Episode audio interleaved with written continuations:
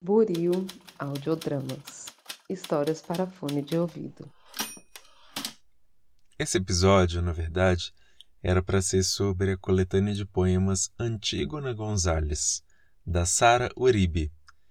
Eu estava tendo alguma dificuldade de encaixar esse livro no tema da inocência e eu ainda não tinha terminado de ler, mas ia sair e eu estava gostando. Só que não deu tempo. Os acontecimentos no Caribe me obrigaram a falar de outro livro. Em meados de 2021, nós tivemos um presidente assassinado no Haiti, seguido de um terremoto terrível e também uma série de protestos em Cuba. As duas ilhas mais rebeldes da América, elas despertaram simultaneamente em uma nova onda de revoltas e revoluções. E logo que chegaram as notícias, a primeira coisa em que eu pensei foi em Alejo Carpentier. Ele é um escritor cubano que morreu antes mesmo de eu nascer e é até bastante famoso no ciclo acadêmico. Na universidade, quase sempre nós falamos de Carpentier quando vamos falar de realismo mágico, ele não é o escritor mais famoso do movimento, talvez se você não é um leitor especializado, você não tenha ouvido falar dele, mas ele é um dos percussores e ele fundamentou academicamente uma teoria sobre o realismo mágico que ainda é bastante estudada, muito famosa. Mas a maior parte das pessoas nunca ouviu falar do trabalho do Carpentier e eu acho que o reino desse mundo é uma das coisas que melhor se encaixa nessa temporada de inocência e intolerância aqui do livral. Não só pelas conexões maravilhosas que esse livro nos permite estabelecer com esse tema geral, mas também pelas conexões que o presente no Haiti e em Cuba revelam com esse livro. Eu acho que esse livro vai dizer muita coisa para muita gente, embora eu não considere que ele seja uma obra contemporânea, que é o principal mote aqui do livral.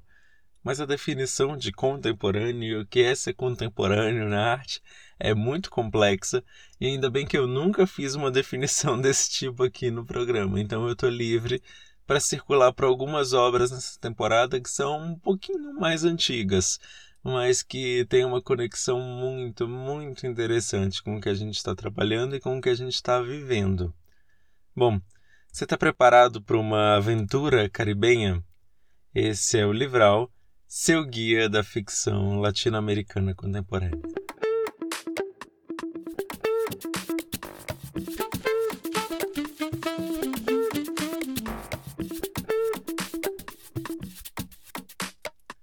O Alejo Carpentier é um escritor cubano, filho de um francês, por isso esse nome, Carpentier. Ele nasceu em 1904 na Suíça mas viveu toda a juventude no Caribe e morreu em 1980 em Paris, na França. Ele era jornalista. Toda a vida foi um militante de esquerda, mas aos 24 anos ele teve que fugir da ditadura, em Cuba. A ditadura de direita, no caso.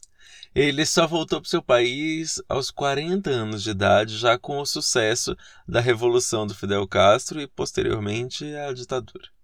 Ele foi um dos intelectuais que se manteve fiel ao regime de Fidel Castro, mesmo depois das denúncias que foram feitas de perseguição intelectual no início dos anos 1970. Ele morreu em Paris como embaixador de Cuba. E aqui é importante falar dessa cisão da intelectualidade latino-americana com Cuba nos anos 1970. Houve uma divisão entre quem seguia acreditando na revolução e quem, a partir de denúncias de perseguição contra escritores que moravam na ilha, quem deixou de apoiar o regime do Castro. E aí, a partir daí, a gente já tem uma série de conflitos que esse livro traz, né? sobre como você pode ser de esquerda e apoiar uma ditadura, o que é ser de esquerda, o que é a ditadura cubana, uma série de conflitos sobre os quais eu não estou preparado para falar, mas que são levantados pela própria biografia do Carpentier. O Reino desse Mundo é o livro mais famoso dele. Foi publicado em 1949, isso é, antes de uma das minhas avós nascer.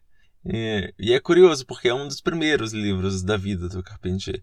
Ele continuou escrevendo a vida inteira, mas nada passou perto do sucesso que esse livro experimentou, tanto por sua história quanto pelo seu prefácio, em que ele discutia os atributos do real maravilhoso. O Carpentier tem uma teoria que distingue o maravilhoso e o fantástico para definir a forma com que os latino-americanos escrevem. E é esse o famoso prefácio que ele escreveu e que definiu o que é o movimento do realismo mágico, que seria sucesso na década seguinte, em 1960. Mas nós não vamos falar disso aqui, isso é um papo que vale a pena ser mais alongado, para poder ser melhor entendido. Eu quero falar aqui sobre o reino deste mundo, sobre a história desse livro, mas o que vem a ser o reino desse mundo. O livro narra a Revolução Haitiana da perspectiva de vários escravos. O Haiti era um país de colonização francesa e foi o primeiro país da América a se tornar independente ainda no final do século XVIII, em 1790.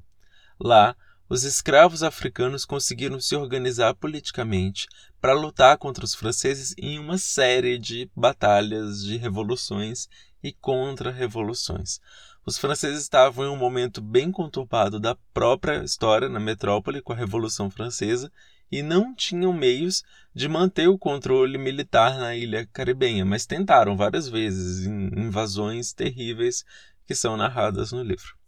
A história é complexa, envolve uma série de golpes e de assassinatos dentro de um exército revolucionário em uma disputa pelo poder que começou antes da revolução acabar os haitianos decidiram por instituir uma monarquia, que foi a primeira do continente, mas é fundamental saber algumas coisas. Primeiro, O Reino desse Mundo não é um livro-reportagem, ele não passa pelos fatos dessa revolução, mas mais bem pelo senso comum que se construiu sobre ela, tá? E é importante saber também que o Haiti é o único país das Américas em que a independência aconteceu por uma revolução mesmo, que vinha de camadas de baixo, dos escravos, e não por manobras e desentendimentos de partes das elites. Isso também explica, em parte, os bloqueios comerciais que o país enfrentou e uma série de boicotes, além da disputa interna e da constante disputa pelo poder, que levou a população a uma miséria que nunca foi de todo superada, mesmo que isso tenha ocorrido 200 anos atrás.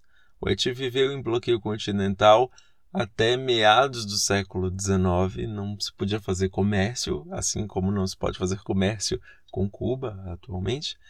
E o Haiti viveu essa disputa pelo poder constante. Tem uma instabilidade política gigantesca nesse país. E que o reino desse mundo mostra talvez a origem disso. Essa disputa começou há muitos anos. Ela começou motivada pelos franceses, mas também pelos próprios haitianos. O Carpentier usou esse material simbólico para construir um texto que servisse de inspiração e de alerta para os anos 1950. Enquanto o texto servia para mostrar que era possível que uma classe dominante fosse desfeita, deposta pela população, ele também tratava da importância da união dos revolucionários e não escondia os erros do movimento que tinha levado à independência do Haiti. Não para crucificar os escravos haitianos, mas era uma espécie de momento didático do Alejo Carpentier. Ele queria que não fossem repetidos na Revolução Socialista pela América, que parecia iminente ali do final dos anos 1940 os erros da Revolução Haitiana. Então ele queria mais que o reino desse mundo fosse um manual didático sobre o que fazer e sobre o que não fazer durante uma revolução. E ele esperava que esse manual fosse aplicado em vários países, o que na verdade só acabou acontecendo no próprio país dele. O livro teve uma tradução para o português pela editora Martins Fontes em 2010, é de autoria do poeta Marcelo Tapia que traduziu também Os Passos Perdidos, outro livro do Carpentier. Mas eu apresento aqui uma tradução minha de um trecho do terceiro capítulo desse romance, porque na verdade a edição do Marcelo Tapia é até um pouco difícil de encontrar hoje em dia, até na Amazon, tá? Ficou meio esgotada hoje em dia. Quem sabe esse episódio não motive aí um editor sedento por uma nova reedição desse livro que é fundamental. Então, bora lá para esse trecho? Com o pretexto de dar banho aos cavalos, Tinoel costumava afastar-se da fazenda de Leomand de Messy durante largas horas para se reunir com o Maneta.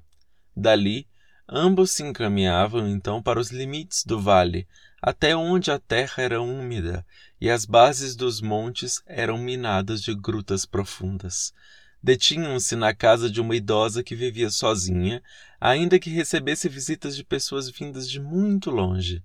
Várias espadas estavam penduradas nas paredes, entre bandeiras encarnadas, lanças pesadas, ferraduras, meteoritos e laços de arames que amarravam colheres bolorentas postas em cruz para afugentar o espírito do barão de Samedi, o barão de Pican, o Baron de Lacroix e outros amos que estavam nos cemitérios. McCandle mostrava a Mamã Louis as folhas, as ervas, os cogumelos, as coisas simples que trazia em sua bolsa. Ela examinava-os cuidadosamente, apertando e cheirando uns, jogando fora outros. Por vezes falava-se de animais do passado que tinham descendência humana, e também de homens de certas histórias de homens que tinham poderes de se transformar em lobos. Sabia-se de mulheres que haviam sido violadas por grandes felinos e que haviam trocado, de noite, a palavra pelo rugido. Certa vez, Mamá Louis emudeceu de um modo estranho logo que se começava a aproximar da parte de uma das melhores de suas histórias. Respondendo a um apelo misterioso, ela correu para a cozinha, enterrando os braços num tacho de óleo que estava a ferver. Tinoel observou como seu rosto refletia uma pura indiferença, e o que era mais estranho, seus braços, ao serem retirados do óleo fervendo, não tinham bolhas nem marcas de queimadura, apesar do horrível ruído de fritura que se escutara nos momentos antes. Como McCandle parecia aceitar esse fato com uma calma mais absoluta, Tinoel esforçou-se para esconder o seu assombro, e a conversa continuou placidamente entre o mandiga e a bruxa, com grandes pausas para olharem para o horizonte. A terceira temporada do Livral, essa temporada nude, tem como tema intolerância e inocência, não necessariamente nessa ordem. Todas as nossas temporadas são temáticas, mas essa aqui a gente misturou as coisas. Então não há um episódio que seja especialmente dedicado ou à inocência ou à intolerância. Esses dois temas atravessam como chaves de leitura todas as histórias que foram reunidas nessa temporada e, como sempre, todos os nossos episódios foram divulgados de uma vez só. Bom, o Reino desse Mundo é o maior livro de que nós vamos tratar aqui nessa temporada. Eu acho que é o maior livro que já passou pelo livral, na verdade. Então não tem nem como eu resumir a complexidade dos personagens e da trama aqui de uma vez assim. Como estrutura, o livro tem quatro partes, mais ou menos independentes, então é praticamente um livro que vale por quatro. O grande protagonista é o Tinoel, e o livro começa se centrando na vida dele, mas ele também se dilui ao longo da narrativa e nem todos os capítulos apresentam ele, às vezes ele é só apresentado como um ponto transversal da história. Bom, no início do Reino desse Mundo, Tinoel é um escravo na casa de um senhor francês bastante ridículo que acaba de se casar pela terceira vez, dessa vez com uma mulher bastante sádica. Ela é uma atriz que odeia as Américas e desconta o fracasso da sua carreira nos escravos da fazenda. Há um esforço aqui bem claro do Carpentier de deixar evidente a inutilidade, a futilidade e a truculência dos brancos. Ao mesmo tempo, eu acho que é um esforço meio esquisito, digamos assim, porque torna os senhores personagens irreais, quase cômicos de tão ridículos, e isso tira um pouco a potência da crítica que ele está fazendo aqui. Mas isso é uma opinião minha. A violência da senhora e do senhor é respondida da mesma moeda. Os escravos decidem invadir a casa do amo, torturam e matam essa atriz, e só não matam o Sr. Mazi porque ele se esconde de uma maneira bastante ridícula também. Conhecendo o restante do enredo do livro, dá para entender que se trata da ficcionalização da Revolução Haitiana. Né? Isso está na capa, na verdade, do livro.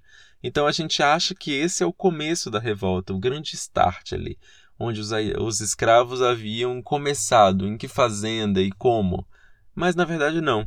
É só uma das revoltas dos escravos, uma revolta anterior, uma das manifestações de resistência que se deram no continente inteiro. Eu acho isso muito legal porque é o Carpentier brincando com a nossa inocência. Ele também está trazendo à luz o fato de que a resistência de escravos se deu em múltiplos níveis em todos os séculos em que durou a escravidão, não apenas nos momentos isolados e nos casos emblemáticos, como é a Revolução Haitiana e como foi a Revolta dos Malês aqui no Brasil. Mas, como eu disse, essa primeira parte ainda não é um retrato da grande Revolução Haitiana como nós conhecemos. A violência do ataque dos escravos é respondida com mais violência.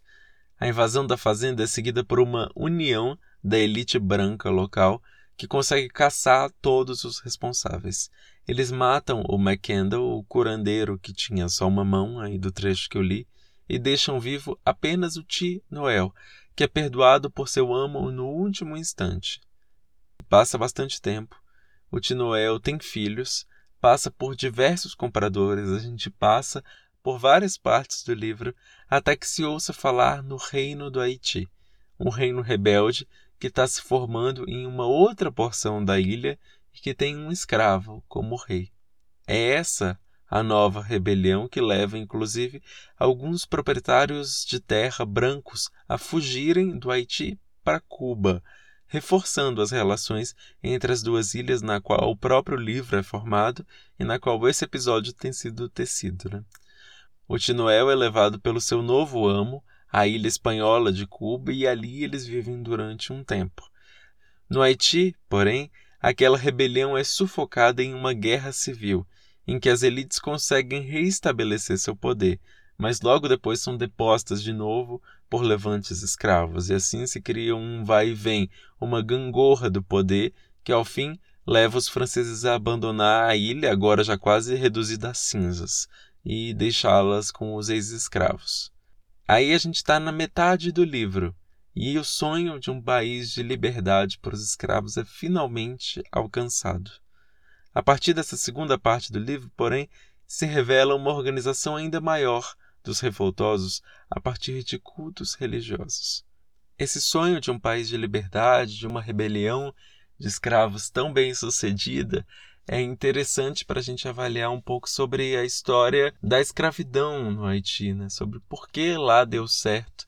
Tem uma série de teorias que o próprio Alejo Carpentier levanta aqui em O Reino desse Mundo, sobre como os escravos estavam organizados e como o comércio de escravos constantes permitia que os escravos se comunicassem nas suas línguas originais. E isso revela, na verdade, uma série de violências sobre o processo escravagista aqui no Brasil e em outros países que a gente talvez não se dê conta logo de cara. Né? A gente sabe, claro, que o processo de escravidão é um processo de violência, mas ao mesmo tempo a gente não se dá conta de como era uma violência tão organizada a ponto de que as pessoas eram divididas e as famílias eram divididas não só pelo prazer do amo de ver as pessoas sofrendo, os escravos sofrendo, mas eram divididas por uma disputa de poder para que elas não pudessem se organizar para que elas não pudessem se comunicar, para que elas não pudessem formar famílias. Aqui no Haiti é a formação dessas famílias, é a construção dessas comunidades e a possibilidade de se comunicar nas suas línguas originais, de manter as suas tradições religiosas e alimentares, que leva a uma força que permite essa contestação do poder, essa tomada do poder, né? Mas a partir da segunda parte do livro, porém, a obra vai revelando como a organização dos revoltosos se deu justamente nos cultos religiosos. O voodoo, que é tão reduzido a preconceitos na nossa cultura ocidental, ele desempenhou um papel central para a união dos escravos. Os amos demoraram a perceber que os tambores que se batiam nas suas fazendas eles eram meios de comunicação ritualística e à distância, e um meio de atravessar mensagens entre os grupos rebeldes. Como a gente já viu no trecho que eu li, essa dinâmica religiosa tem uma importância fundamental no livro, que afinal é um livro de realismo mágico e que brinca muito com a fé. Todos os movimentos são organizados a partir da fé, da crença. E mais do que a religião é organizado na fantasia, no fantástico, na intenção de mostrar o inexplicável das dinâmicas das sociedades latino-americanas. Através dessas lentes de pessoas místicas, os autores do realismo mágico talvez tenham contribuído para estereótipos intolerantes em relação às religiões de matriz africana, associando elas a uma bruxaria de maneira muito constante. Mas há que se reforçar que esse é um livro publicado em 1949. Nós estamos muito distantes da ideia de fazer leituras sensíveis e de sair do lugar comum ao retratar culturas que desconhecíamos. No desejo de fazer conhecido o que não conhecemos, essas obras acabaram reduzindo a complexidade social e sendo intolerantes com os personagens que elas retratavam. Né? É uma pena que o voodoo tenha tido um tratamento tão preconceituoso em um livro e que, na verdade, tem um tratamento tão preconceituoso hoje em dia no próprio Haiti, que é dominado por religiões cristãs. Na terceira parte do livro, o Tinoel retorna ao Haiti já idoso e agora liberto. Né? Ele comprou a própria liberdade em Cuba, volta para a ilha e está curiosíssimo para conhecer um reino de escravos negros encravado aqui no centro do Caribe, no meio das Américas. Mas a decepção do Tinoel é geral. A escravidão permanece, apenas mudou de mãos, apenas mudou dos senhores brancos para senhores negros. O rei do Haiti toma para si centenas de negros para construir palácios luxuosos, em uma espécie de espelho das elites frívolas e truculentas que eram representadas no início do livro. Inclusive, os agora libertos mantêm códigos de uso de perucas grisalhas, por exemplo. Mantém uma série de aspectos da cultura francesa na construção dessa nova sociedade, dessa nova monarquia. Aqui é interessante a gente fazer outra pausa, mas é porque, na verdade, muitas vezes esse aspecto de que negros fossem donos de escravos também tem sido tomado como argumento para criticar o movimento negro no presente. Não é essa a intenção aqui do livral. Talvez fosse a intenção do Alejo Carpentier, tá? mas não é a intenção do livral. A gente aqui quer só discutir essa obra e falar da importância dessa revolução e do retrato que o Carpentier faz dessa revolução. Não sou, como disse, um especialista para falar sobre história, que eu estou falando sobre uma obra literária em si. Mas é bom deixar esse ponto levantado, essa pulga atrás da orelha, para que vocês, caso queiram se especializar mais no tema, possam procurar mais informações. Bom, os exageros do rei aí do Haiti levam a uma nova guerra civil e o caso é emblemático por voltar ao conflito religioso e fantástico. Como é que isso acontece? Um bispo católico é emparedado, literalmente emparedado, na fortaleza da cidadela, a maior fortaleza das Américas que esse rei estava construindo. E isso não é exagero do fantástico, não. Realmente, a fortaleza da cidadela no Haiti é o maior castelo que se construiu nas Américas. Apresenta-se uma espécie de maldição, como se o emparedamento do bispo tivesse levado o rei a começar a enfrentar conflitos políticos e uma debilidade muito grande de saúde. E os exageros que ele impunha nos castigos a grosseria no trato para com os escravos, eles vão perdendo um pouco a importância do social para novamente a gente dar uma importância ao místico. O que eu quero dizer aqui? Mais uma vez, a explicação passa a ser religiosa, mítica, uma maldição que levou o rei a perder seu poder. E não a explicação de que, bom, ele era um péssimo governante e que tinha escravizado e torturado e que tinha repercutido os mesmos comportamentos que os escravos já não, quer dizer, os libertos já não toleravam mais de quando eram escravos. Então, mais do que um problema religioso ou uma maldição, isso era um problema social. Era um homem que estava traindo os princípios da revolução que ele, em tese, deveria liderar. Mas, como eu já disse, aqui na obra do Carpentier, tudo se volta ao místico, a criação de uma experiência fantástica de uma explicação do que é inexplicável da América, como se a América fosse toda uma grande obra de desentendimento. E aí eu vou trazer aqui os parágrafos que encerram a terceira parte do livro e que mostram como, após o suicídio do rei, a história é feita de retornos e de muita fantasia. O curioso aqui é que os retornos são realmente de histórias verdadeiras. Ao rei é dado o mesmo destino que ele deu ao bispo: ser empedrado e emparedado na fortaleza. Bora lá? O governador entreabriu a rede para contemplar o semblante de Sua Majestade. Com uma precisa facada, tirou um dos dedos mindinhos, entregando à rainha, que guardou o dedo de seu marido no decote, sentindo aquela mórbida lembrança descer por sua roupa até estacionar em seu ventre, retorcendo-se fria como um verme. Depois, obedecendo uma ordem, os pajens Colocaram o cadáver em uma montanha de argamassa, no que ele começou a afundar lentamente, de costas, como se fosse abraçado por mãos viscosas. O cadáver havia se arqueado um pouco em sua descida, ao ser recolhido, ainda com um pouco de calor, pelos servos. Por conta disso, o que primeiro desapareceu foi seu ventre e seus músculos. Os braços e as botas seguiram presentes, como indecisos, naquela mistura cinzenta e movediça. Mas então, logo só sobrou o rosto, suportado por uma dupla de chifres que o atravessava de orelha a orelha. Temendo que a argamassa se endurecesse sem ter absorvido totalmente a cabeça, o governador apoiou sua mão contra o rosto do rei para afundá-la mais rapidamente, com um gesto de quem mede a temperatura de um doente. Por fim, a argamassa tragou os olhos de Henry Christophe, que prosseguia, agora, sua viagem lenta de caída nas entranhas de uma umidade que pouco a pouco se fazia cada vez menos envolvente. Ao fim, o cadáver se deteve, transformado em um com a pedra que o imprensava.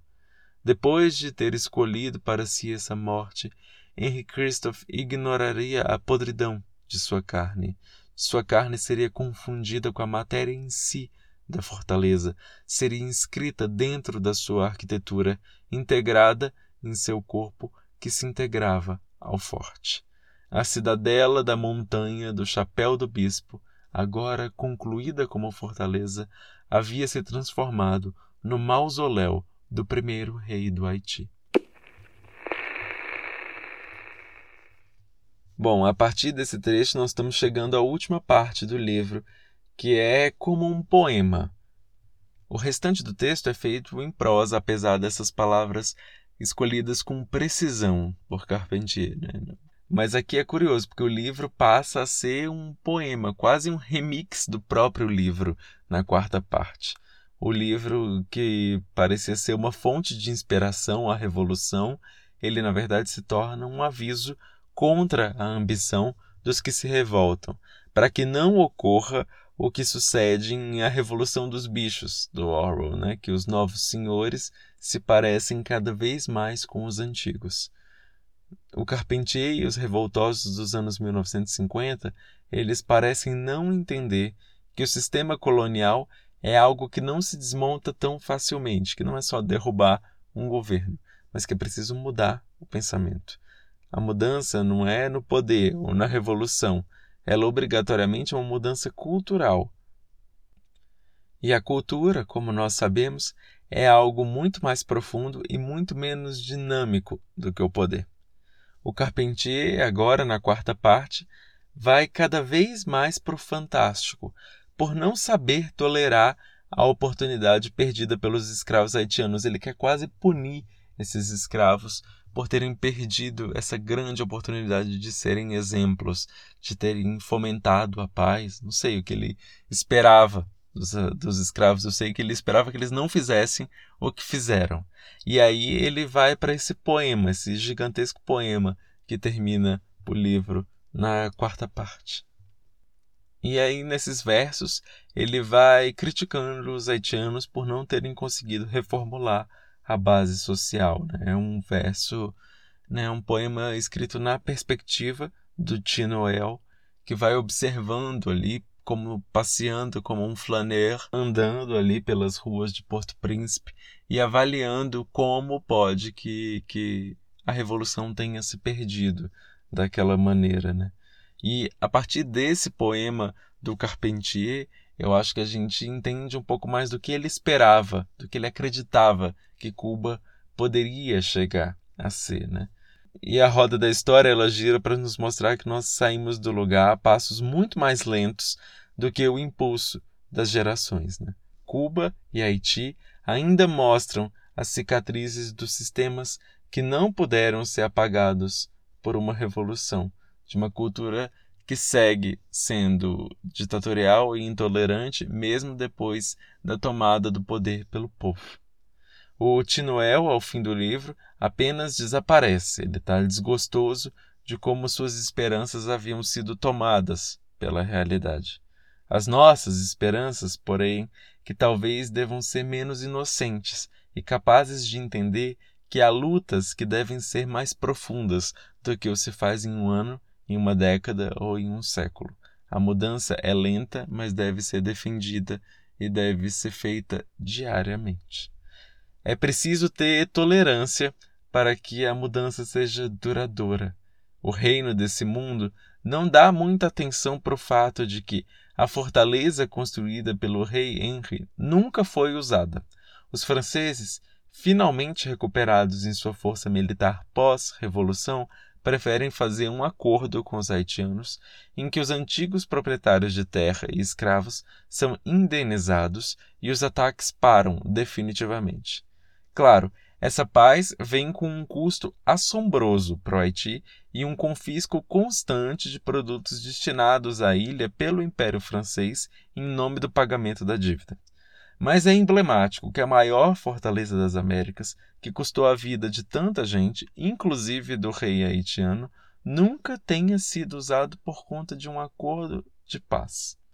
Não podemos ser inocentes achando que a negociação resolverá tudo, mas nem tão intolerantes a ponto de querer levar tudo para a guerra e de querer achar que a guerra pode conduzir de maneira imediata à paz e à perfeição social. Essa talvez seja a lição mais interessante para a gente tirar de O Reino desse Mundo, coisa que, curiosamente, talvez nem o próprio Alejo Carpentier, que escreveu a obra, tenha entendido. Eu sou Bruno Busses. Espero que você tenha gostado desse episódio. Dúvidas, sugestões, pedidos, para isso e muito mais, meu Instagram é escritorbrunoBusses. Vou soletrar meu sobrenome aqui com referências aos retratos do Caribe nesse livro. Então eu vou de B de barco, U de unguento, C de construção, I de igreja, S de senhores. O jeito de escrever certinho, porém, está aqui na descrição do episódio, tá? Você também pode encontrar mais sobre o livral no Instagram da Buril Audiodramas. Buril com L de lagosta. A produção, a edição e captação desse episódio é de minha autoria. No próximo episódio a gente passa para Morrerá Longe, um livro do mexicano José Emílio Pacheco. É um livro que constrói sobre si mesmo centenas de teorias da conspiração sobre o autoritarismo nazista e sobre como ele continuou na América de formas muito interessantes. Certamente é uma das obras mais vanguardistas e mais bem escritas que eu já li em toda a minha vida. Bom, eu acho que eu já te convenci a acompanhar o próximo episódio, que começa agora. Tchau!